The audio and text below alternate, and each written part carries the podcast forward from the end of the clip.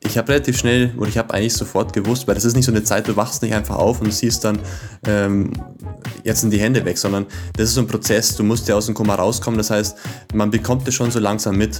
Und ich habe eigentlich relativ schnell auch verstanden, was passiert ist. Und somit war das für mich jetzt kein, äh, kein Schock.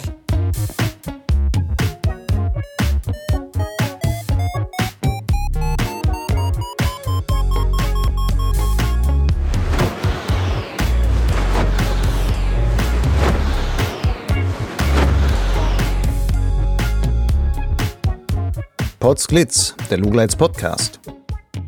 Geschichten aus dem Kosmos des Gleitschirmfliegens. Heute mit Ich bin der Marco Brandstetter. und Lucian Haas am Mikrofon. Die meisten Flieger, die mit einem Gleitschirm an den Start gehen, werden sich kaum einmal Gedanken darüber machen.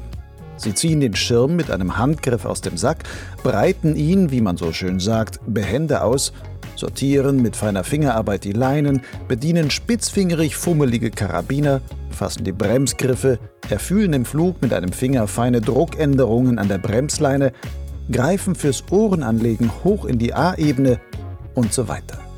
Stets sind dabei unsere Hände mit im Spiel. Für Marco Brandstetter ist das alles etwas anders. Der heute 27-Jährige hat vor acht Jahren bei einem Unfall beide Hände verloren. Ein Jahr zuvor hatte er sich einen Traum erfüllt und den Gleitschirmschein gemacht. Und so war es für ihn ein tiefes Bedürfnis, trotz seines Handicaps wieder in die Luft zu kommen. Marco ist ein bewundernswert willensstarker Mensch. Und so hat er Wege gefunden, auch ohne Hände seinen Schirm starten, steuern und landen zu können.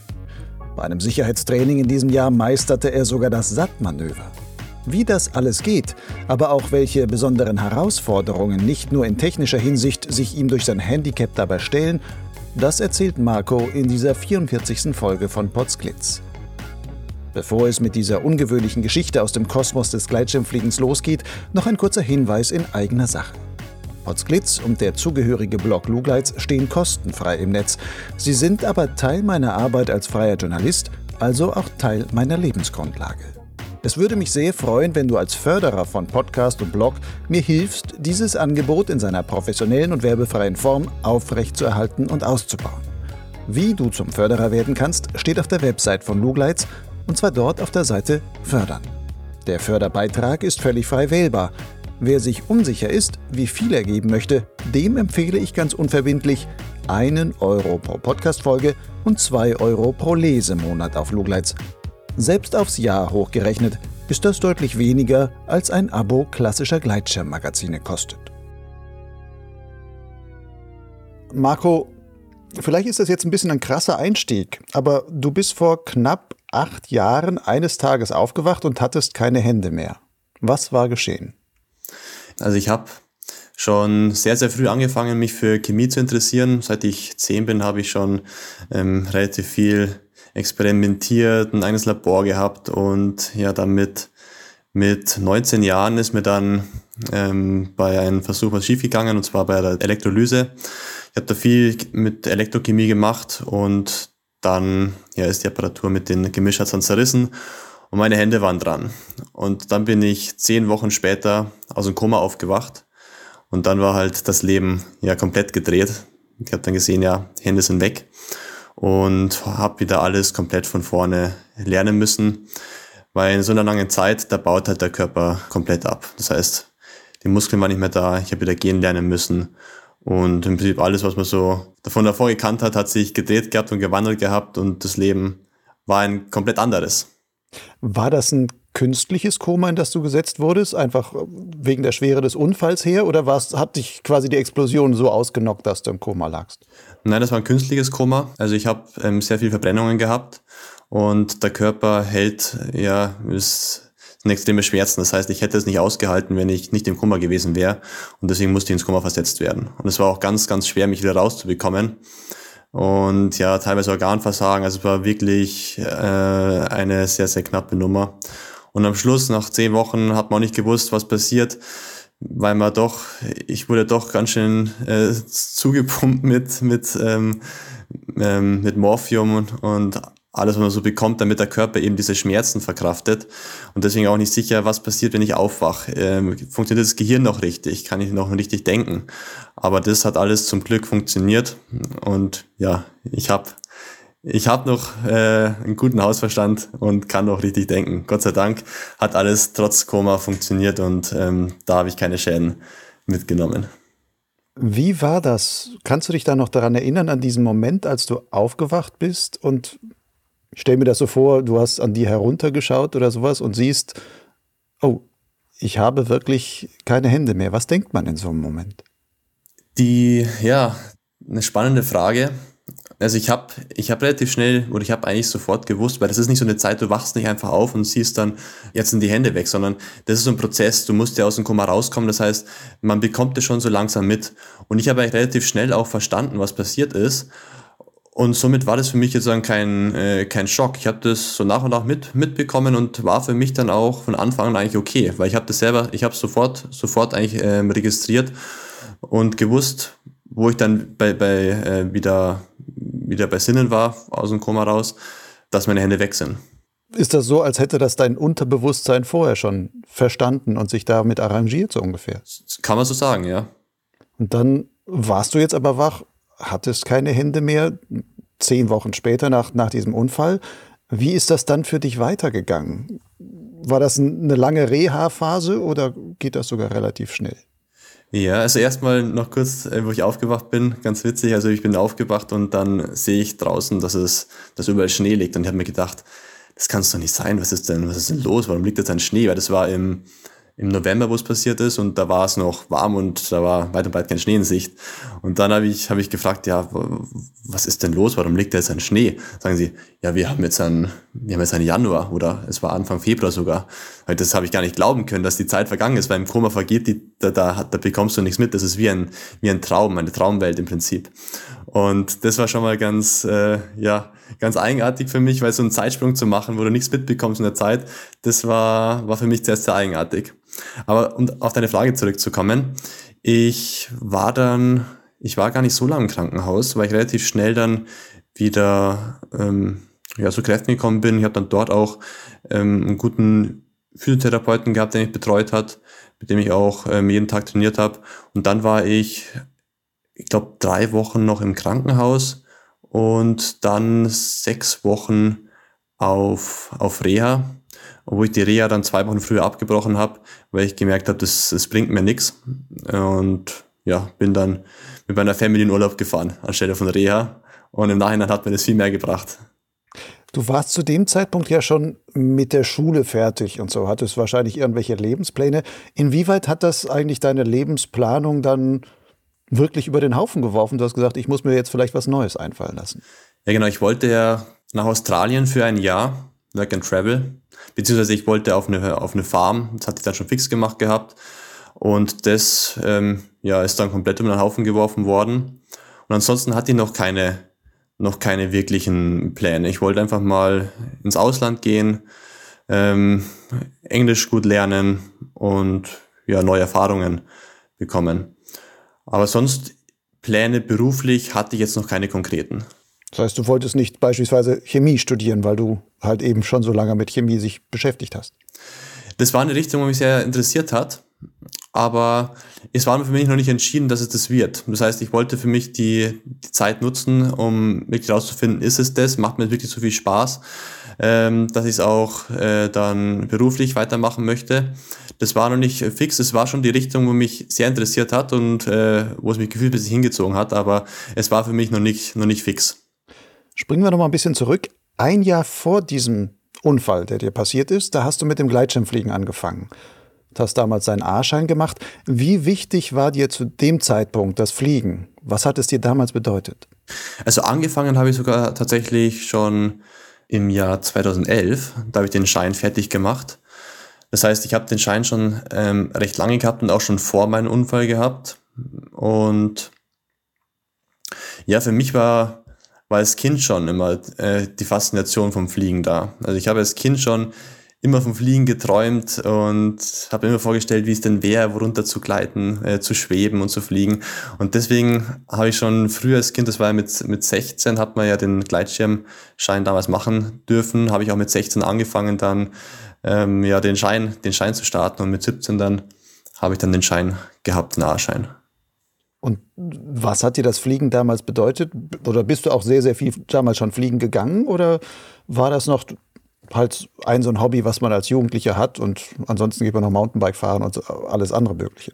Genau, das war eines meiner Hobbys. Also ich habe äh, viel im Extremsportbereich gemacht und Fallschirmfliegen war eines davon. Und ich bin leider, weil ich damals noch in München gewohnt habe oder ähm, ja hauptsächlich in München war, habe ich nicht so viel Zeit gehabt zum Fliegen zu kommen, weil ja ist immer so am Wochenende in die Berge runterfahren, da ist meistens so viel los vom Verkehr her und dann ist natürlich wieder andere Sachen, die, die man in der Zeit zu tun hat, wo man als Jugendlicher wo anstehen. Das heißt, ich bin damals gar nicht so viel zum Fliegen gekommen, wie ich es eigentlich äh, gewollt hätte. Kannst du dich noch an den Moment erinnern, wo du zum ersten Mal nach diesem Aufwachen aus dem Koma wieder ans Fliegen gedacht hast? Eigentlich dann erst später, wo ich mir gedacht habe, ich möchte ja schon wieder was von den Sachen, von den Ex äh, Extremsportarten, wo ich gemacht habe, machen. Und dann habe ich überlegt, ja, was kann ich denn am besten machen? Ich bin früher Motocross gefahren, habe ähm, Kitesurfen gemacht, bin viel getaucht und ja, auch Gleitschirmfliegen. Und da habe ich mir gedacht, am ehesten würde eigentlich noch Gleitschirmfliegen funktionieren. Ja, und dann habe ich mich einfach mal äh, hingesetzt und gedacht, wie könnte das funktionieren? Bin dann mal auf eine Wiese gegangen, auf den Sportplatz mit meinem alten Gleitschirm. Das war von Ozon Element, ein richtig schweres Tuch noch von damals und habe da mal probiert aufzuziehen. Und das war natürlich mit den alten Schirmen noch ja, sehr, sehr, sehr, sehr schwer. Aber ich habe schon auch da schon rumgetüftelt, wie es auch mit den alten Schirmen funktionieren könnte, den Schirm hochzukriegen. Und so hat es dann angefangen. Das war eigentlich ja, die Variante Gleitschirmfliegen, wo ich gesagt habe, das könnte noch als, am ehesten funktionieren in meiner Situation von den Sachen, wo ich früher gemacht habe. Wie groß waren denn dann so am Anfang die Frustmomente, wenn du siehst, okay, eigentlich das, was ich vorher konnte und den Schirm ganz einfach aufziehen und mit den Händen greifen und sonst irgendwas und die A-Tragegurte und was man, was alles so dazugehört, was für einen Menschen, der noch Hände hat, auch ganz einfach, blöd gesagt, von der Hand geht in der Form. Und ähm, das konntest du da nicht. Also hast du da Frust gespürt oder war das einfach nur eine Herausforderung? Das war für mich immer eine Herausforderung. Also ich habe Spaß daran gehabt, zu, zu schauen, wie kann es funktionieren und wie kriege ich das hin. Also Frust, ich habe selten Frust bei irgendwas, wo ich mir denke, das geht doch eigentlich für einen normalen ganz, äh, ganz einfach. Ich sehe das immer als Challenge und habe Spaß dabei, das dann irgendwie zu lösen. Beschreib jetzt mal, damit sich die Hörer das so ein bisschen vorstellen können. Das heißt, Hände sind weg bei dir. Aber was ist da wirklich weg? Was sieht man noch? Was, was ist übrig eigentlich dann?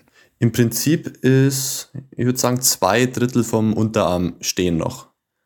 Das heißt, die, die Hand ist weg und dann ungefähr ein Drittel noch vom Unterarm. Auf beiden Seiten relativ gleich. Der eine Arm ist ein bisschen spitzer und der andere ist ein bisschen, ein bisschen stumpfer. Das heißt, ich kann eigentlich ganz gut verschiedene Sachen machen. Aber ja, im Prinzip kann man sich so vorstellen. Und im Alltag nutzt du aber normalerweise, hast du da irgendwelche Prothesen oder bist du hauptsächlich wirklich einfach nur mit diesen Armstümpfen dann unterwegs? Genau, ich habe Prothesen, die habe ich dann circa vier Jahre. Ich habe vier Jahre ohne Prothesen gelebt und das war eine sehr, sehr wertvolle Zeit, weil ich da auch gelernt habe, ohne Prothesen zurechtzukommen. Und ja, und dann habe ich gesagt, ich möchte doch mehr, ich bin einfach ein Mensch, der sehr gerne selbstständig ist und ich möchte noch mehr selbstständig sein. Und ein, manche Sachen gehen einfach nur mit Prothesen, zum Beispiel Autofahren. Also Autofahren geht nur mit Prothesen. Und dann habe ich gesagt, na, ich möchte, ich möchte mehr selbstständig werden. Und dafür habe ich dann die, die Prothesen gebraucht. Habe ich dann entschieden, es war für mich die richtige Zeit. Davor habe ich gesagt, nein, möchte ich nicht. Und dann habe ich auf einmal gesagt, jetzt dann bin ich bereit dafür, jetzt möchte ich Prothesen. Und jetzt bin ich sehr, sehr happy, dass ich die Prothesen habe, weil ich kann damit wirklich äh, sehr, sehr viel machen. Das meiste geht auch ohne, ähm, aber halt wesentlich zeitaufwendiger und, und anstrengender. Wenn du jetzt fliegen gehst, nutzt du denn dann dafür deine Prothesen, weil man damit einfach Leinen oder sonstiges irgendwie natürlich besser greifen kann, als wenn man nur so Armstümpfe hat. Zumindest von der Vorstellung her. Also angefangen habe ich tatsächlich, wo ich die Prothesen noch, nicht, noch gar nicht gehabt habe. Das heißt, ähm, ursprünglich habe ich es komplett ohne Prothesen gemacht. Und ich habe jetzt dann lange Zeit danach, äh, ich bin dann noch ein paar Mal fliegen gegangen. Das war auch alles ohne Prothesen. Ich habe mir so ein, so ein Pulli gebastelt. Und der Pulli ist quasi auf meinen Arm abge, ähm, abgestimmt, einfach die Kontur von Arm ähm, abgenäht, dass ich recht ähm, streng drin sitze und habe mir oben dann zwei Schlaufen, also auf jeden Arm eine Schlaufe drauf genäht und da hänge ich dann die, die Bremsleinen fest. Das heißt, so habe ich auch gestartet. Das war der erste Prototyp, mit dem ich aktuell immer noch fliege, aber gerade jetzt dann ähm, gestern äh, meine neue Jacke bekommen habe. Und genau, ich habe dann längere Zeit, die letzten, letzten dreieinhalb Jahre, würde ich mal sagen, bin ich dann eigentlich nicht geflogen. Weil ich, ich muss ein bisschen, bisschen mehr ausholen, um zu, damit du verstehst, äh, von, den, von der Art, der Art und Weise, wie ich geflogen bin. Genau, da bin ich mit dem Pulli geflogen, habe aber das Problem gehabt, dass ich doch immer Hilfe gebraucht habe. Das heißt, am Startplatz hat mir jemand helfen müssen, mich zu verbinden mit dem Gleitschirm, also die Bremsleinen an meinem Pulli zu befestigen oder auch äh, das Gurtzeug zu machen. Wird das dran geknotet? Also jetzt das, die Bremsleinen werden quasi mit deinem Pulli verknotet oder wie hat man sich das vorzustellen? Genau, also damals habe ich es wirklich, haben wir es wirklich dran geknotet, beziehungsweise dem kleinen Karabiner einfach dran gehängt, dann äh, einfachheitshalber. Und dann beim Landen hat mich wieder jemand befreien müssen davon, weil ich einfach mit einem ja, Schirm fest verbunden war und ich habe es ja nicht lösen können. Das heißt, mir hat jemand aus dem Kurzzeug helfen müssen und mich und aus den ja, ähm, aus den Karabiner befreien müssen. Ja, das hat mir dann damals nicht so wirklich gut gefallen. Ich habe dann, ich glaube, fünf Flüge gemacht und dann ist wieder eingeschlafen, weil ich einfach diese Selbstständigkeit vermisst habe und diese Freiheit, was du beim Fliegen hast, die geht dadurch verloren, wenn du weißt, du brauchst immer jemanden beim Starten oder beim Landen das ist dann nicht das Gefühl, was du beim Fliegen eigentlich haben möchtest. Und dann habe ich jetzt dann 2020 wieder angefangen, weil ich gesagt habe, na, ich brauche das jetzt dann zum, zur Abwechslung, äh, zum, zum, zum Kopf freikriegen. Ich muss wieder, muss wieder raus, ich muss wieder mehr raus, ich muss wieder fliegen gehen. Habe gesagt, es muss doch eine Lösung geben, dass ich das selbstständig machen kann. Und habe dann mich dieses Jahr wieder dran gesetzt und überlegt, wie kann ich jeden Schritt selbstständig machen, damit ich komplett unabhängig fliegen gehen kann. Ja, und dann habe ich einiges rumgetüftelt und Gott sei Dank auch für jedes Problem eine Lösung gefunden. Und aktuell ist es so, dass ich mich mit so einer, das ist ja eine eigene Hundeleine, ähm, habe ich dann ein System gefunden, äh, wo ich mich mit Magnet einklipsen kann und auch wieder, also ich kann mich einfach, ja, ich, ich das kann man sich vorstellen, das ist so eine kleine Öse, ähm, die am Pulli befestigt ist und an den Bremsleinen sind dann, da wo der Griff ist, ist dann das Gegenstück. Und dort muss ich einfach nur leicht hinkommen und dann zieht sie das mit Magnet rein und dann bin ich festgeklipst. Das geht dann bis zu, äh, bis über 200 Kilo hält das aus, also komplett ausreichend. Und beim. Das ist dann aber auch wie so mechanisch arretiert. Genau. Ein bisschen, oder? Genau, richtig, ja. Das klippt sich ein und beim Landen kann ich das ganz einfach wieder selber lösen. Das nehme ich ja zwischen die Beine, muss nur so einen, ähm, so einen kleinen Ring hinterziehen und dann komme ich da auch wieder ganz einfach raus. Ich bin aber beim Fliegen fest verbunden, das heißt beim Fliegen komme ich jetzt dann äh, nicht aus dieser festen Verbindung mit dem Schirm raus. Jetzt nur noch mal zum Verständnis hier. Das heißt, du fliegst jetzt aber auch immer noch ohne deine Prothesen, sondern wirklich einfach nur dieser spezielle Pulli mit den entsprechenden Sachen an. Wieso nutzt du dafür nicht die Prothesen? Ah, genau. Den Punkt habe ich übersprungen.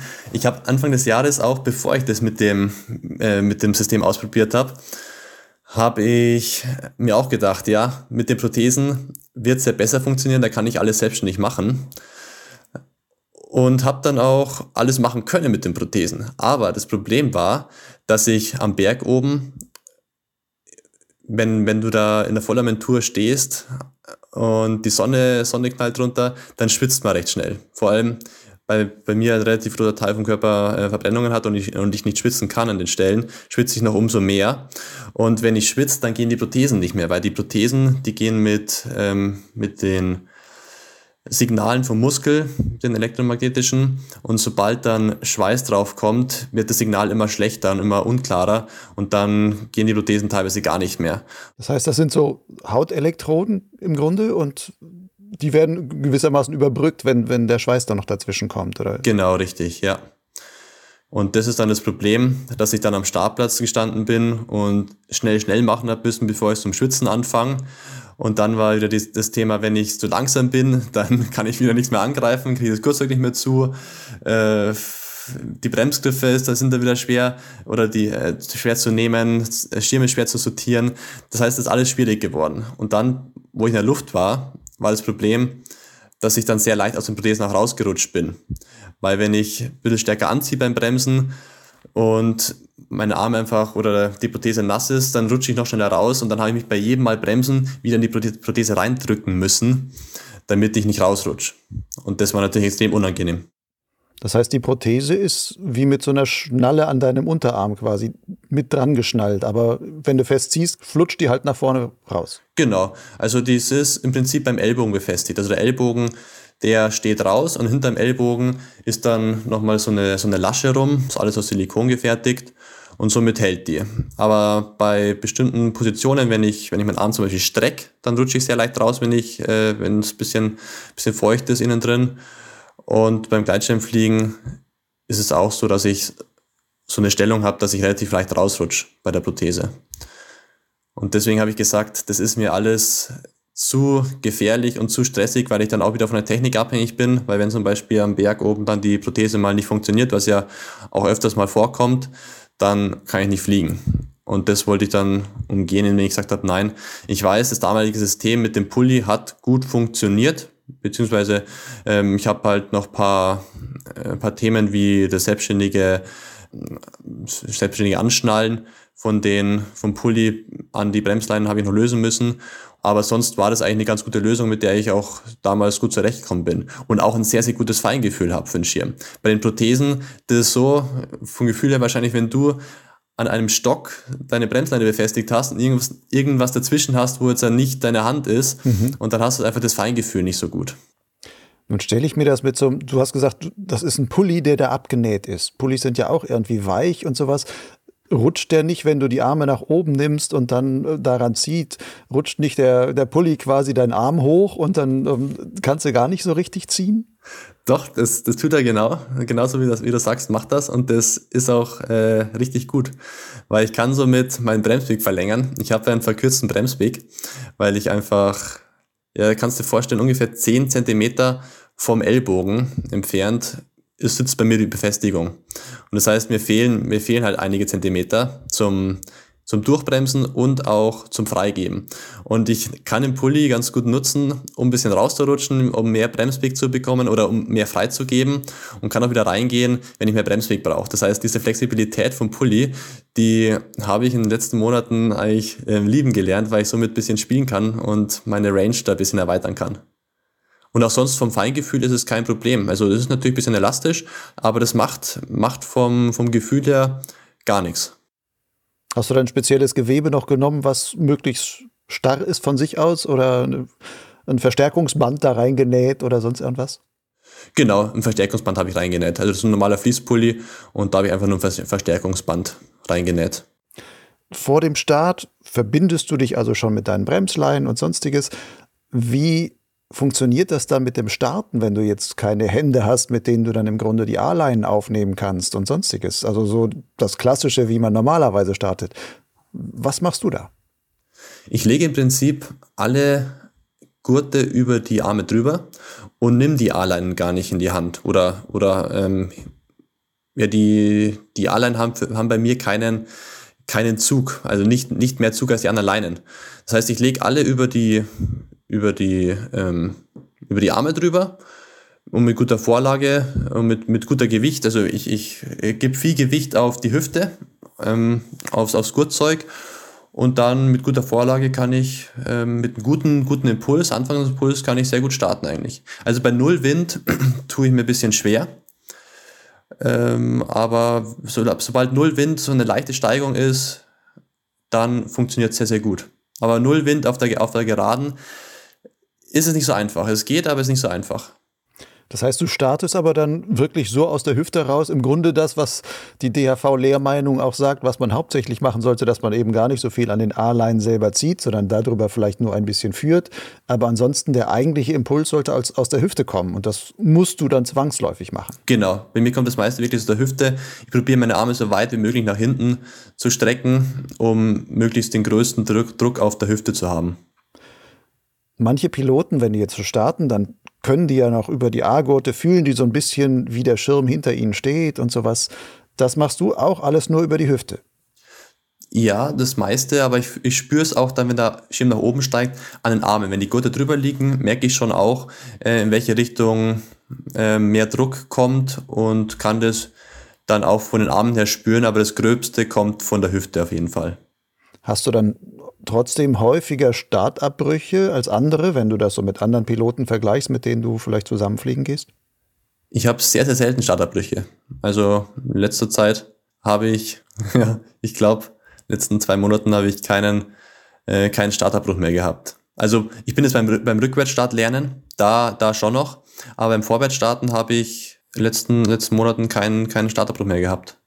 Das heißt, Rückwärtsstart lernen, so richtig stark Wind hast du auch noch nicht als Starten gelernt, dass du sagst, ich würde jetzt auch bei stärkerem Wind noch fliegen gehen, sondern du hast so ein bestimmtes Fenster, in dem du sagst, ich, ich hätte gerne ein bisschen Wind, dass, dass ich schön nach vorne aufziehen kann, aber wenn es zu stark wird, dann hättest du vielleicht auch schon deine Probleme.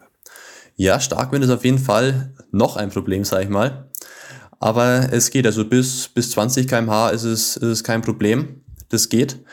Bei mir ist nur das Thema, dass ich nicht so weit durchbremsen kann. Das heißt, wenn der Schirm einfach mal mich hochzieht oder äh, unkontrolliert ähm, aufsteigt und zu schnell aufsteigt, ich, auch wenn ich schnell durchbremse, es bringt bei mir nicht so viel, weil ich einfach den, den Hebel nicht habe.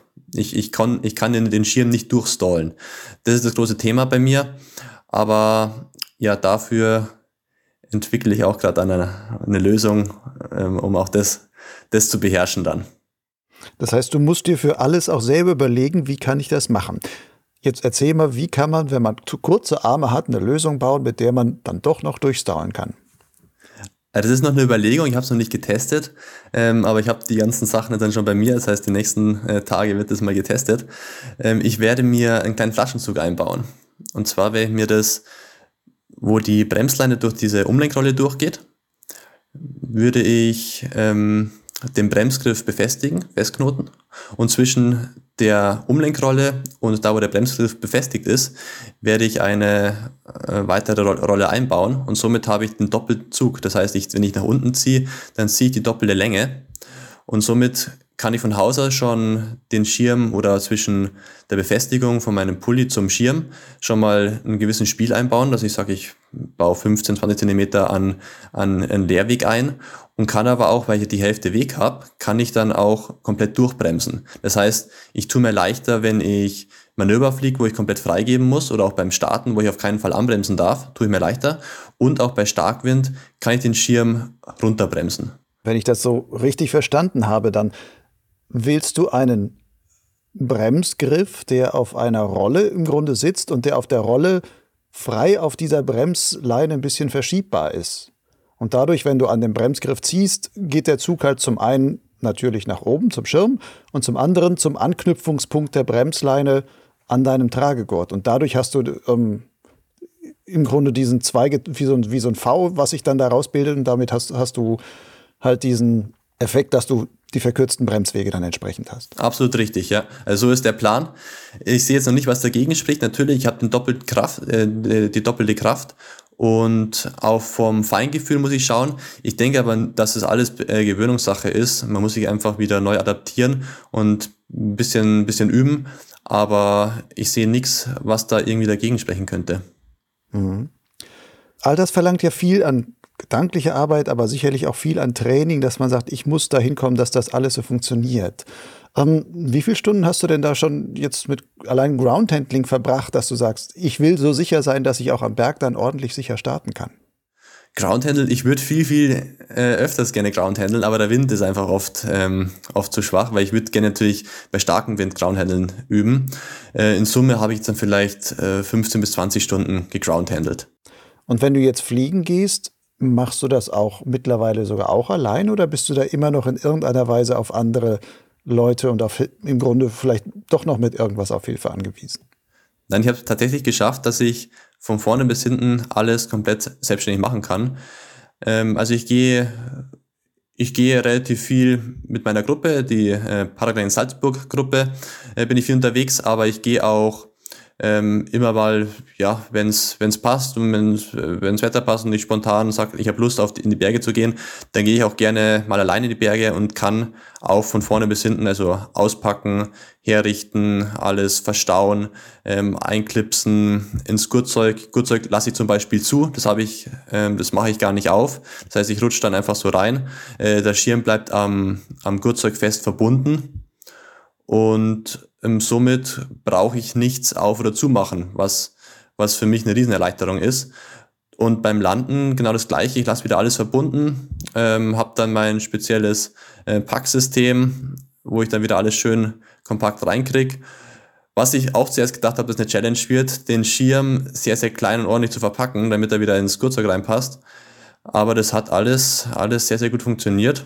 Und ich bin teilweise auch ja gar nicht so viel langsamer als andere.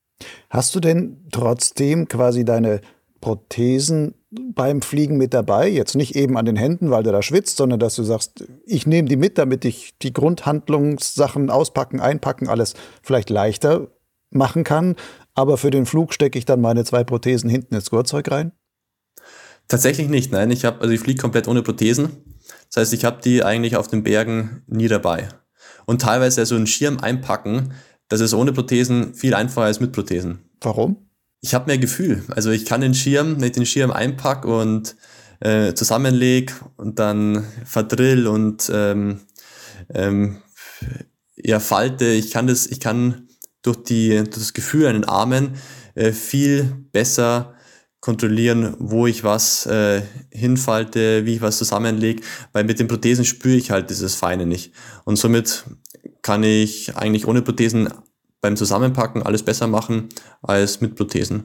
Und zum Beispiel Reißverschlüsse, da habe ich mir einfach ein, ein Bändchen dran gemacht, wo ich dann mit dem Arm reinschlupf und dann äh, knie mich halt drauf auf den Sack, um das Ganze zu komprimieren, ziehe es zu und das ist dann überhaupt kein Problem mit kleinen Hilfsmitteln. Also ich habe wirklich nicht viel adaptiert. Das sind eigentlich nur diese beim Schirm, wo ich also diese, dieses Befestigungssystem dran gemacht habe und an den Rucksack habe ich mir ein paar Schlaufen dran gemacht und sonst ist eigentlich alles wie gehabt. Apropos Arm reinschlüpfen, wie machst du das mit dem Retter? Also normalerweise, da musst du halt hingreifen und wirklich diesen Rettungsgriff greifen. Ähm, du hast jetzt nichts zum Greifen. Bist du halt so unterwegs, sagst, ich habe keinen Retter oder wie, wie, muss man sich das vorstellen? Ja, na Retter ist mir schon wichtig. Ähm, einfach diese, äh, diese Sicherheit zu haben vom Gefühl her.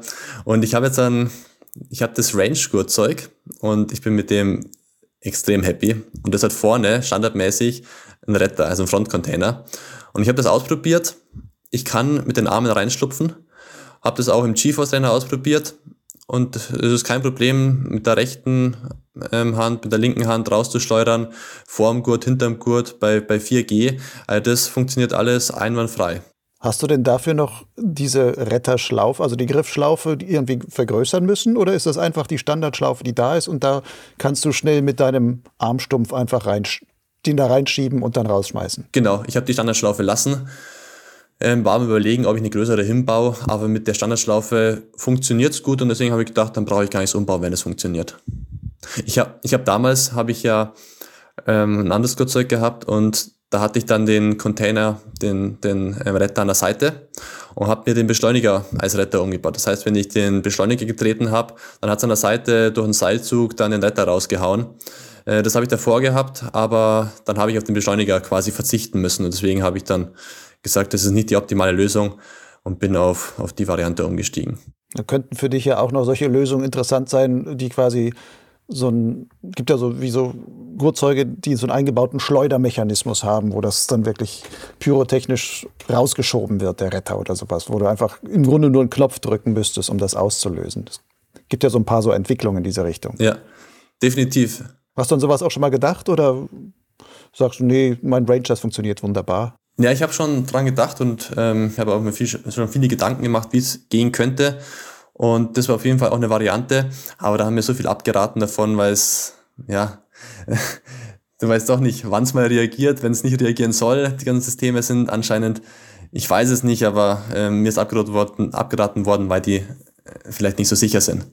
Und ich bin ganz froh eigentlich, wenn ich nicht auf so ein System, äh, wenn ich nicht von so, so einem System abhängig bin und selbst in der Hand habe, wann ich was ähm, raussteuere und nicht darauf hoffen muss, dass so ein System dann funktioniert. Wie ist das jetzt mit anderen Manövern? Du sagst, die Hand fehlt, also deswegen hast du kürzere Arme, kannst nicht so weit hochgreifen und sowas. Was ist mit Ohrenanlegen zum Beispiel?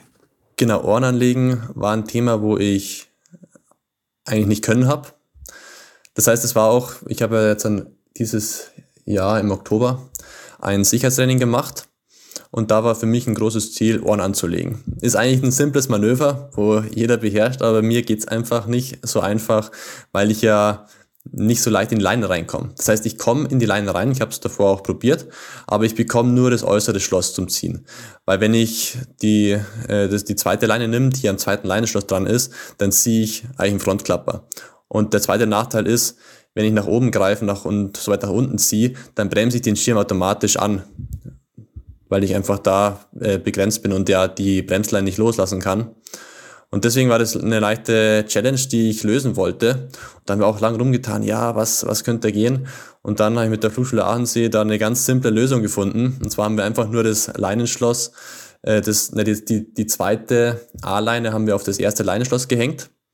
Und somit habe ich ich habe oben reingreifen können, das war eigentlich nie ein Problem, aber ich habe halt nur die kleinen Ohren machen können. Und mit der Variante habe ich dann ganz normal oben reingreifen können. Mit Beschleuniger ist nochmal einfacher. Und habe dann richtig schöne große Ohren machen können. Ich habe ein bisschen angebremst, ja, aber das war überhaupt kein Problem. Also die Ohren waren richtig schön groß. Mhm. Was fliegst du für einen Schirm? Ein Ariba 3, ein Skywalk. Das ist ein Leichtschirm dann auch. Genau, ist ein Leichtschirm. Das heißt, für Starten und so ist das auch, wahrscheinlich kommt dir das sehr entgegen, dass der auch leicht ist, weil der dann auch wirklich easy hochkommt und so. Ja, der ist super. Also zum Starten ist der Schirm wirklich, wirklich toll.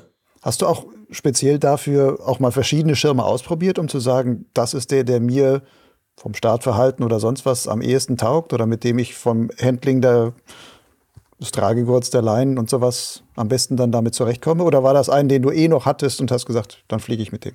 Ich habe tatsächlich äh, in meinem Leben nur zwei Schirme geflogen. Und zwar war das der Element von Ozon. Das war der erste Schirm, dem ich gelernt habe. Und dann nach einem Unfall ähm, war der Ariba so im Low-Mittel-B-Bereich ähm, als, als Leichtvariante äh, für mich optimal. Und dann habe ich den probiert, hat mir, hat mir gepasst zum Starten, hat super funktioniert und habe dann seitdem, seitdem eigentlich keinen Schirm ausprobiert. Das heißt, ich habe auch keinen wirklichen Vergleich zu anderen Schirmen, aber da werde ich die nächste Zeit auf jeden Fall mal ein bisschen rumtesten, weil es mich schon interessiert, was sind die Unterschiede von den Schirmen eigentlich und was könnte denn für mich noch besser sein. Jetzt gehst du mit deinen Freunden von, aus Salzburg fliegen, du warst bei dem Sicherheitstraining und so. Wie reagieren denn andere Piloten, die dich noch nicht kennen, wenn die zum ersten Mal sehen, da ist einer, der ohne Hände hier zum Startplatz kommt? Ja, dann auch eine spannende Frage. Also das ist, es gibt ganz, ganz viele verschiedene Reaktionen. Also manche kommen her und sagen, boah, äh, voll spannend, wie machst du das? Und sind sehr interessiert. Andere kommen her und fragen, ja, kann ich dir was helfen? Äh, oder geht eh alles? Ähm, andere schauen nur neugierig von der Ferne. Ähm, andere schauen eher, eher weg, ähm, weil sie vielleicht denken, dass es unangenehm ist, wenn, ich äh, wenn sie mich anschauen. Das ist ganz, ganz unterschiedlich. Aber was ich durchweg echt ähm, positiv finde, dass, dass die Leute alle extrem hilfsbereit sind. Ja, das finde ich wirklich, wirklich toll. Ist das nicht manchmal sogar, vielleicht sogar übertrieben? Also, dass du denkst, so, das kann ich doch eigentlich alleine und jetzt ständig drängen sich mir vielleicht manche hilfsbereite Leute einfach auf, weil die einfach denken, oh, der Arme, der hat keine, keine Hände, vielleicht muss ich ihm da was mithelfen und sowas. Und sagst du, eigentlich, ich will es ja gerade selber auch alleine machen und so. Ja, tatsächlich. Also ähm, generell ist es so, dass ich ja alles selbstständig machen möchte. Und mir ist wichtig zu wissen, dass ich es selbstständig kann. Sobald ich herausgefunden habe, ähm, wie es funktioniert und nicht mehr, nicht mehr üben muss. Also ich übe das immer so lange selbstständig, bis ich weiß, es funktioniert. Und da sage ich auch zu den Leuten, und das tut mir oft auch leid, dass ich sage, na, äh, ich muss es noch üben, ähm, ich, ich brauche das keine Hilfe. Ähm, das heißt, ich, ich ich weiß die Hilfe so lange ab, bis ich weiß, ich kann es selber perfekt. Und wenn ich dann weiß, ich kann es und ähm, das wäre jetzt unnötiger Aufwand und mir will jemand helfen, dann, dann nehme ich die Hilfe auch gerne an. Habe ich früher auch nicht können, weil ich einfach jemand bin, der alles selbstständig machen möchte. Aber ich habe inzwischen gelernt oder die Erfahrung gemacht, ich darf auch Hilfe annehmen. Und deswegen ähm, ja, ist mal so, mal so. Je nachdem, ob ich was Neues, Neues lernen möchte und einfach die Routine bekommen möchte, dann nehme ich keine Hilfe an. Und sonst, wenn ich weiß, das kann ich, äh, das kann ich ganz normal machen äh, und ich kann mir dadurch ein paar Minuten sparen, dann nehme ich sehr, sehr gerne Hilfe auch an. Hast du denn dann auch, weil du sagst, ich übe das, bis ich es gut kann, nimmst du dann auch einen Schirm und packst den zehnmal hintereinander ein und aus, um zu sagen, diese Jetzt kann man noch nicht mal sagen, Handgriffe müssen sitzen, sondern im Grunde diese Armgriffe müssen sitzen. Habe ich tatsächlich gemacht am Anfang, ja. Ähm, ich bin oft vom kleinen Übungshang runtergeflogen. Also wenn ich schon ähm, alles zusammenpacke, dann will ich auch kurz fliegen. Das heißt, ich bin an den Übungshang gegangen, habe dann ähm, oben alles ausgepackt, bin runtergeflogen, die 50 Meter, unten wieder alles zusammengepackt und das alles fünf, fünf, sechs, sieben Mal. Und dann hat das eigentlich schon gesessen. Also ich komme relativ schnell in die Routine rein, aber ich übe das davor dann. Also ich übe das dann wirklich so lange, ähm, bis es funktioniert und bis ich mich wohlfühle. Und es wird auch nicht lästig für mich. Also ich ich bleibe da wirklich hartnäckig, hartnäckig dran bei sowas. Lass uns noch mal kurz über dein Sicherheitstraining sprechen. Da hast du jetzt gesagt, okay, wir haben ein System gefunden, wie man Ohren anlegt. Sicherheitstraining geht es ja auch häufig darum, gerade wenn man so die ersten Trainings macht, jetzt zieht man mal so die ersten Klapper, fliegt man gehaltenen Klapper und sowas. Konntest du auch sowas dann machen oder waren das Manöver, die dir eigentlich, ja, die nicht mit deinem Setup funktionieren? Doch, das hat alles funktioniert. Also Klapper haben auch durch den Umbau äh, sehr, sehr gut funktioniert. Also wir haben alles durchgespielt. Wir haben äh, Seitenklapper, Frontklapper, alles äh, beschleunigt auch und hat alles extrem gut funktioniert. Mhm. Und gibt es dann noch weitere Manöver, die du dann auch geflogen bist? Also Steilspirale oder sonst irgendwas? Genau, also ursprünglich wollte ich ja das Sicherheitstraining machen für zwei Sachen. Ich wollte die Steilspirale beherrschen, also Abstiegsmanöver, Steilspirale und Ohren anlegen.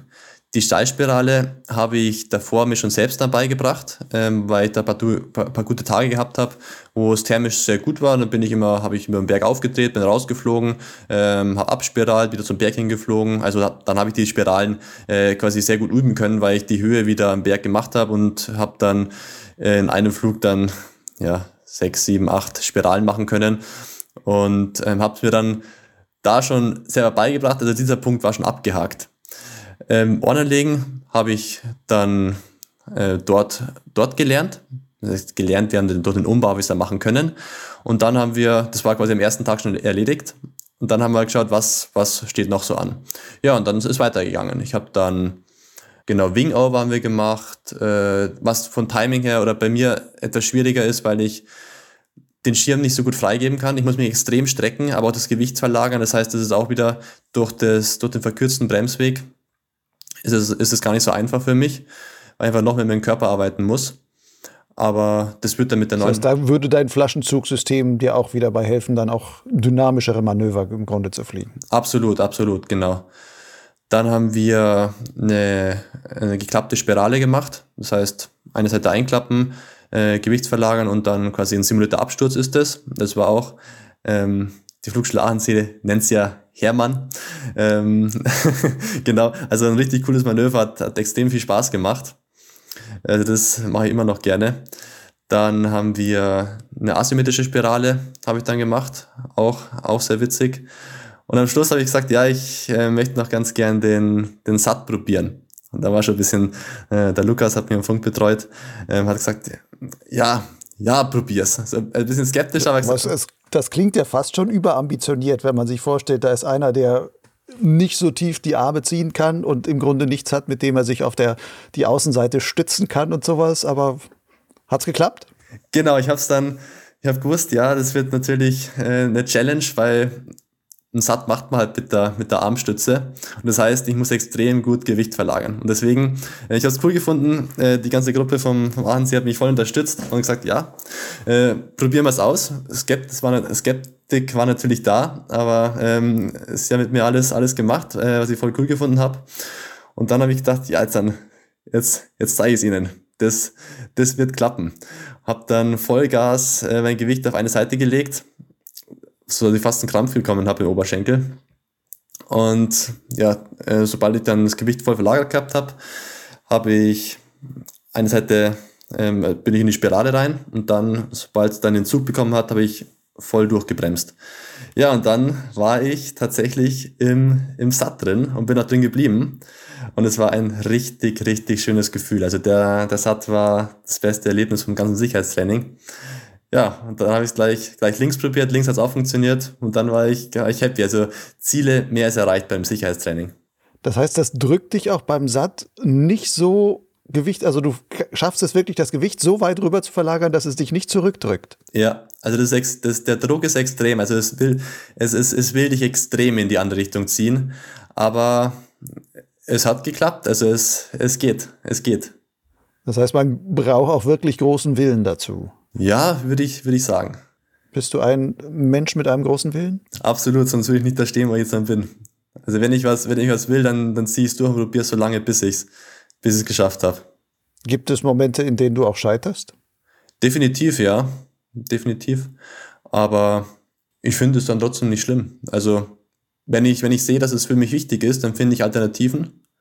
Und wenn es für mich dann nicht so wichtig ist, dann ist es auch nicht schlimm, wenn ich es nicht äh, mal nicht schaffe. Aber äh, prinzipiell kommt es immer mal vor, dass es das paar Sachen nicht so funktionieren. Aber ähm, ich kann damit auch gut, gut leben und wenn es mir, wie gesagt, wirklich wichtig ist, dann finde ich, finde ich Lösungen oder Alternativen. Jetzt haben wir ein bisschen über deine Gleitschirmkarriere gesprochen. Wie ist es denn bei dir nach diesem Unfall und dem, das Leben steht ein bisschen auf dem Kopf, was mache ich jetzt? Wie ist es da beruflich bei dir weitergegangen? Ja, nach dem Unfall habe ich ein halbes Jahr mal ähm, nichts gemacht und habe mir dann gedacht, ja, jetzt dann wird's, wird's schon ein bisschen Fahrt und habe dann gesagt, ja, ich möchte, möchte studieren. Habe dann ein Fernstudium angefangen. Ähm, und zwar habe ich Finanzierung und Management habe ich studiert. Habe dann ein halbes Jahr drauf eine Produktidee gehabt und habe gesagt, ach, sehr spannend. Das interessiert mich. Ich könnte jetzt dann gleich das, was ich theoretisch im Studium lerne, könnte ich gleich in der Praxis umsetzen. Und habe dann gesagt, ja, ich gründe eine Firma und ähm, schaue dann, ob das, was ich in der Theorie lerne, auch so Stimmt. Genau, habe dann nebenbei die Firma aufgebaut ähm, und, und studiert, habe aber gesehen, dass das beides zusammen nicht funktioniert, weil der Fokus, ich war einfach so motiviert mit der Firma und habe dann gemerkt, ich kann nicht abschalten. Wenn ich, wenn ich lerne, denke ich nur an das, was ich in der Firma vorwärts bringen könnte. Und somit habe ich gesagt, ich muss eine Entscheidung treffen, entweder Firma oder Studium. Und habe dann äh, mich entschieden, das Studium nebenher laufen zu lassen, um eine gewisse Sicherheit zu, zu haben noch vom Gefühl her, aber habe mich dann voll auf, auf die Firma fokussiert. An dieser Stelle blende ich das laufende Gespräch mit Marco mal kurz ein wenig aus, beziehungsweise fasse etwas zusammen. Denn Marco erzählte mir nun recht ausführlich, wie und womit er sich eine berufliche Existenz aufgebaut hat. Aber das ist letztlich eine andere Geschichte, deren zum Teil etwas werblicher Inhalt nicht so recht in das Format von Potsglitz passt. In aller Kürze nur so viel.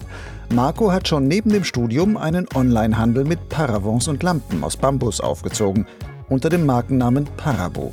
Mittlerweile führt er in seinem eigenen kleinen Unternehmen BGT mit sechs Mitarbeitern zwei andere Marken: Fitflip und Terratherm. Bei FitFlip geht es um besonders funktionelle Mikrofaserhandtücher für Sport- und Outdoor-Aktive. Terratherm ist eine Marke für einsteckbare Wärmepads auf Basis von Eisenpulver und Aktivkohle, mit denen man ohne irgendwelche Akkus an kalten Tagen Hände, Füße und Zehen stundenlang warm halten kann. Marco erzählte mir, dass er die Wärmepads beim Gleitschirmfliegen auch selbst häufig nutzt. Seine versehrten Unterarme sind schlechter durchblutet und deshalb sehr kälteempfindlich. Darum steckt er sich an kühleren Tagen immer Wärmepads in die Ärmel seines besonderen Steuerpullis. Und damit geht es nun auch im Gespräch mit Marco weiter. Das heißt, du nutzt jetzt deine Produkte auch, wenn du fliegen gehst. Gehst du jetzt im Winter auch fliegen und hast dann da immer deine, deine Wärmepads dabei? Absolut. Also im Winter, im Winter wird es richtig Spaß machen, weil da werde ich dann viel äh, mit, den, mit den Liften fahren und Skigebiete ausprobieren, einfach viel hoch runter, viele Manöver üben und somit werde ich im Winter wahrscheinlich sogar mehr Flüge zusammenkriegen als im, als im Sommer, vermute ich mal. Und deswegen ist es umso wichtiger, dass ich da auch warm bleibt, wenn ich einen langen, langen Tag habe. Weil es halt, ist halt schon so beim Fliegen. Du bewegst dich ja, wenn du irgendwie Bergsteigen gehst, da bist du ja, da schwitzt du sowieso oder dir ist sowieso warm. Aber wenn du beim Fliegen bist, du, du wartest vielleicht oben noch ein bisschen am Startplatz oder bist in der Luft oder wartest unten ähm, am Landeplatz auf deine, auf deine Freunde, dann stehst du halt rum und da kühlst du aus. Und genau in dieser Zeit ist es umso wichtiger, dass du ähm, da eben äh, warm bleibst. Und äh, alles, was statisch ist, kühlst du aus. Und das ist beim Gleitschirmfliegen ähm, beim, beim Fliegen, beim Startplatz stehen oder am, am Landeplatz stehen, kühlst du relativ schnell aus und deswegen sind für mich da die, die, die Pads extrem wertvoll. Wie häufig kommst du denn heutzutage dazu, wirklich fliegen zu gehen? Oder wie häufig nimmst du dir Zeit dafür? Also ich probiere es, jeden zweiten, dritten Tag fliegen zu gehen. Also jetzt am letzten, seit August, also die letzten dreieinhalb Monate habe ich zum Beispiel, kurz nachdenken, knappe 70 Flüge mit 35 Flugstunden. Also ich bin, ja, von dem her bin ich fast jeden zweiten Tag oder ja, fast jeden zweiten Tag eigentlich unterwegs.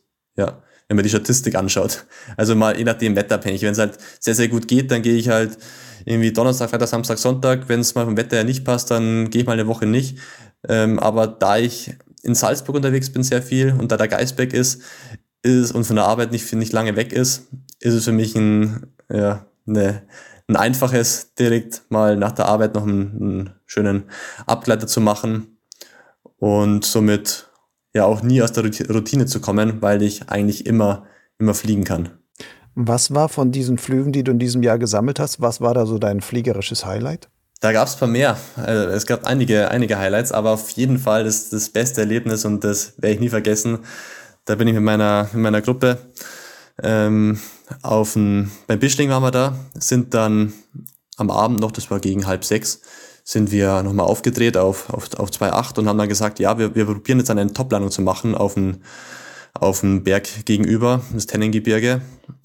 Und ja, haben dann, waren uns nicht sicher, weil keiner von uns hat noch bisher eine Toplandung gemacht, also auf einem anderen Berg. Dann haben wir gesagt, ja, wir probieren es mal aus. Also würde uns alle reizen, aber wenn's, wenn wir uns nicht gut fühlen, dann machen wir es nicht. Und dann sind wir rübergeflogen, hat noch super funktioniert von der Thermik her. Und dann haben wir es alles so gut gefühlt, dass wir gesagt haben, ja, das, das geht sich aus. Und ja, dann sind wir alle, haben es alle, alle geschafft, top zu landen, was erstmal ein, ein mega Gefühl war, wenn wir da mit dem ganzen Gepäck, wir haben alles dabei gehabt. Ähm, Schlafsäcke, äh, Campingkocher, Zelte und so weiter.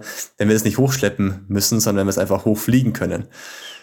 Genau, das heißt, wir sind dann angekommen, haben dann ähm, dort erstmal ein bisschen Holz gesammelt äh, für ein Lagerfeuer für einen Abend, haben dann unsere Zelte aufgebaut, haben noch ja, Gulasch zum Essen gemacht am Abend im Campingkocher, waren dann schön, schön zusammengesessen am Lagerfeuer, ein bisschen Musik. Der Jakob ist dann noch mit dem, äh, zu Fuß noch hochgegangen, weil er ein bisschen später von der Arbeit gekommen ist. Das heißt, der hat dann eine Wanderung hinter sich gehabt, hat dann noch Papier mitgebracht und dann ja, waren wir am Lagerfeuer gesessen, haben einfach den Abend genossen, schön, schönen Sternenhimmel gehabt und ja, eine echt gigantische, gigantische Zeit. Dann sind wir schlafen gegangen, in der Früh aufgestanden, Kaffee gemacht, erstmal einen schönen Sonnenaufgang genossen und dann einen schönen Abgleiter in der Früh in der, in der Morgensonne. Also das war ein absolut geniales Erlebnis und da bin ich der Gruppe wirklich, wirklich dankbar. Also eine Gruppe ist extrem wertvoll, weil du einfach so coole Sachen erlebst, die eine, eine Gruppe, die challenge dich gegenseitig, ähm, hilft einem gegenseitig. Wir helfen uns mit, mit Videoanalysen immer und schauen, was kann man optimieren, äh, was könnte man besser machen beim Starten, beim Manövern und so weiter. Also das ist äh, und vor allem die Momente gegenseitig, dass du einfach Leute hast, mit denen du dich austauschen kannst. Das ist wahnsinnig viel wert und wir haben, wir haben so viel Spaß, so eine ver, ver, verrückte Truppe, wo wir, wo wir wirklich äh, schon echt coole Sachen erlebt haben. Du bist da aber der Einzige, der ein, was heißt ein solches, ein Handicap auf gewisse Weise hat. Ja, genau, da bin ich der Einzige davon.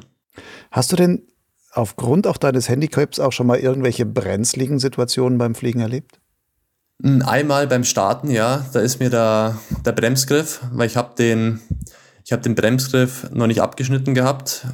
Mm, der Bremsgriff, der baumelt bei mir immer so ein bisschen noch rum. Ich habe damals als Sicherheit äh, noch dran lassen, dass wenn mein System mal aufgehen sollte, was eigentlich nicht sein kann, aber ich habe mich mal besser gefühlt, habe ich den Bremsgriff noch dran lassen und der ist beim Starten dann, nach dem Starten ist der äh, durch Schwung oben in die Leinen rein. also direkt, direkt beim, beim, beim Tragegurt und hat sich dann verhangen. Das heißt, ich habe nicht mehr bremsen können. Und dann habe ich äh, überlegt, ja, was kann ich machen? Beim Landen, also beim Fliegen war es sowieso kein Problem, weil ich mit dem Gewicht steuern kann. Aber beim Landen war das Thema, weil ich nicht bremsen habe können auf einer Seite. Und dann. Das heißt, du kommst dann auch da oben nicht rein, um den rauszuholen. Also da reicht die Länge deines Armes nicht aus. Das wird schon ausreichen, aber der war so verknotet da oben drin, der ist da reingefallen, hat sich einmal drum gedreht, dass ich das und das ist quasi beim Starten reingefallen, hat sich dann zugezogen, weil die Spannung da draufgekommen ist beim, ähm, nachdem ich abgehoben bin. Und dann habe ich ihn nicht mehr rausbekommen. Ja, und dann habe ich überlegt, was kann ich machen, habe dann probiert schon im Flug die Bremsleine, also so direkt in die Bremsleine reinzugreifen, was dann auch funktioniert hat. Und dann habe ich in, im Flug ein bisschen getestet, wie es funktioniert und habe dann eigentlich relativ sanft landen können. Zwar nicht da, wo ich wollte, aber ich bin sehr, sehr sanft angekommen und ja, das war wieder äh, ein Erlebnis, wo ich daraus gelernt habe und gesehen habe, aha, alles, was irgendwie da sich verhängen kann, muss, muss weg. Und da es gut ausgegangen ist, äh, war es wieder ein gutes Learning. Aber sonst ist eigentlich äh, aufgrund von dem Handicap noch nichts passiert oder ähm, wo ich sage, das war irgendwie dadurch kritisch, die Situation. Mit all diesen positiven Erfahrungen, die du in diesem Jahr mit dem Fliegen dann auch gemacht hast und den großen Erfolgen von Hike and Fly, Sattfliegen und sonst irgendwas, ähm, welche fliegerischen Ziele hast du dir dann fürs nächste Jahr gesetzt? Also ich möchte auf jeden Fall nächstes Jahr so einen, einen Drei-Tages-Ausflug machen, dass ich mal drei Tage Biwak fliegen gehe. Alleine? Und, alleine, ja, genau. Also natürlich auch gerne mit der, mit der Gruppe, dann auf jeden Fall einmal alleine, um, wieder um zu sehen, äh, wie es funktioniert, was, was alleine alles möglich ist. Das klappt dann auch mit Zelt aufstellen und sowas? Also das ist ja, stelle ich mir dann auch spannend vor, wenn du sagst, dann hast du deine Prothesen halt zu Hause gelassen, weil du ja ohne fliegen gehst. Ja, also Zelt aufstellen, ich muss schauen, ob ich ein Zelt mitnehme ähm, oder einfach nur einen Biwaksack nehme und unter freiem Himmel schlaf. Aber Zelt würde bestimmt auch gehen.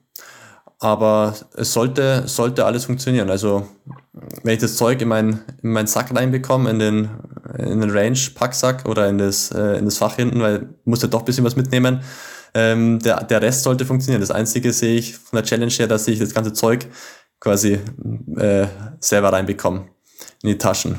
Aber sonst sehe ich nichts, was dagegen spricht, dass das funktioniert. Was fändest du daran so interessant ist, alleine zu machen? Weil du ja gerade gesagt hast, dass dir das Fliegen in der Gruppe auch so viel gibt. Ist das noch eine zusätzliche Challenge zu sagen, ich will auch zeigen, dass ich das alleine kann? Genau, das ist es, ja. Das ist die Challenge zu sehen, dass es auch, dass ich auch von keinem abhängig bin und alleine genau sowas erleben kann. Aber natürlich in der Gruppe äh, auf jeden Fall wäre ich, wär ich sofort immer dabei.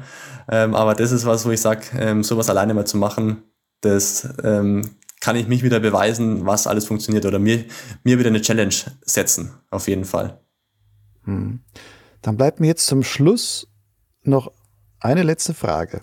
Marco, wenn, wenn so jemand wie du trotz so ein solches Handicap, keine Hände mehr zu haben, so, sagen wir mal, so positiv und so voller Tatendrang ins Leben schaut. Wie machst du das? Was kannst du Menschen empfehlen, die mit irgendwie eigenen Beschränkungen in ihrem Leben hadern? Hast du da einen Tipp? Ja, schwierig, sehr schwierig. Also, ich glaube, zum Teil ist eine Grundeinstellung bei mir, dass ich Sachen wirklich durchziehe und, und Spaß daran habe, ähm, Sachen, die vielleicht schwer erscheinen, dann auch so lange durchzuziehen, bis es funktioniert. Aber andererseits, ja, das ist äh, einfach, einfach nicht aufgeben. Man muss einfach den Spaß dabei behalten. Äh, nicht sich in was rein verbeißen und denken, ah, scheiße, das, das geht jetzt dann nicht, äh, sondern einfach denken, cool, da darf ich wieder was lernen. Darf ich wieder, äh, wieder, wieder zeigen, was alles möglich ist. Also vielleicht an manche Sachen locker rangehen und nicht zu verbissen, einfach das als, als Spiel sehen. Also ich sehe mein Leben, mein ganzes Leben als Spiel. Und Nimmst du dich selbst mit deinem Handicap manchmal auf den Arm? Durchgehend. Also ähm, ich finde es immer witzig, äh, Witze drüber zu machen. Oder ähm, also manche Leute ähm, finden es im ersten Moment mal ein bisschen, ein bisschen komisch, aber ähm, ähm, ja, ich finde es ich find's recht witzig. Was ist dein Lieblingswitz eines Handlosen? Boah, habe ich jetzt konkret eigentlich gar keinen. das ist immer so situationsabhängig, ne? wie es halt, halt gerade passt. Gut, Marco. Lassen wir es mal dabei sein. Ich finde es klasse, wie du da auch fliegerisch deinen Weg gehst und sowas und wünsche dir, dass vor allem auch dieses tolle Abenteuer, selbst ein Mehrtages-Hike-and-Fly dann dazu machen, dass du das im nächsten Jahr auch erfüllen kannst. Wäre übrigens etwas, was ich selber gerne auch mal machen würde. Von daher gucke ich schon ganz neidisch, wenn dir das wirklich auch, auch gelingt. Ähm, vielleicht können wir da noch mal noch einen Podcast nachschieben, dann erzählst du, welche Erfahrungen du dann, dann damit noch gemacht hast. Auf jeden Fall wünsche ich dir damit alles Gute. Und ähm, danke dir für deine Erzählung und ja, für deine ganze Lebensfreude. Macht einfach Spaß, dir zuzuhören. Ja, vielen, vielen Dank. Hat mir auch viel Spaß gemacht.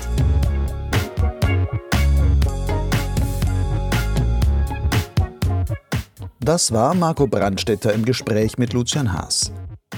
In den Show Notes zu diesem Blog habe ich einige Links mit Bezug zu dieser Podcast-Folge zusammengestellt. Darunter auch die Adressen der von Marco geführten Webshops von FitFlip und Terraterm. Wenn dir Podsglitz gefällt, dann empfiehl den Podcast doch weiter. Alle bisherigen Podcast-Folgen findest du auf Lugleitz und Soundcloud sowie bekannten Audiokatalogen wie Spotify, iTunes, Google Podcasts etc.